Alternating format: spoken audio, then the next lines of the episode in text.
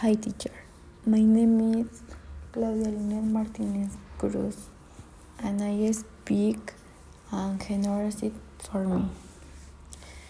Generosity for me is giving way to people, helping people on the street who need it since nothing prevents um, me from supporting them even a little.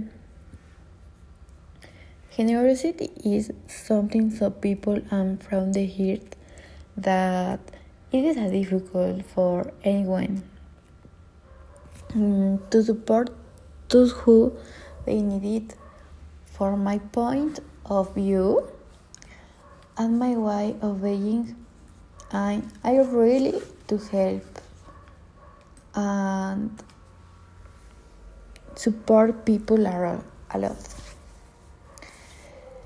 The generosity is very important for me.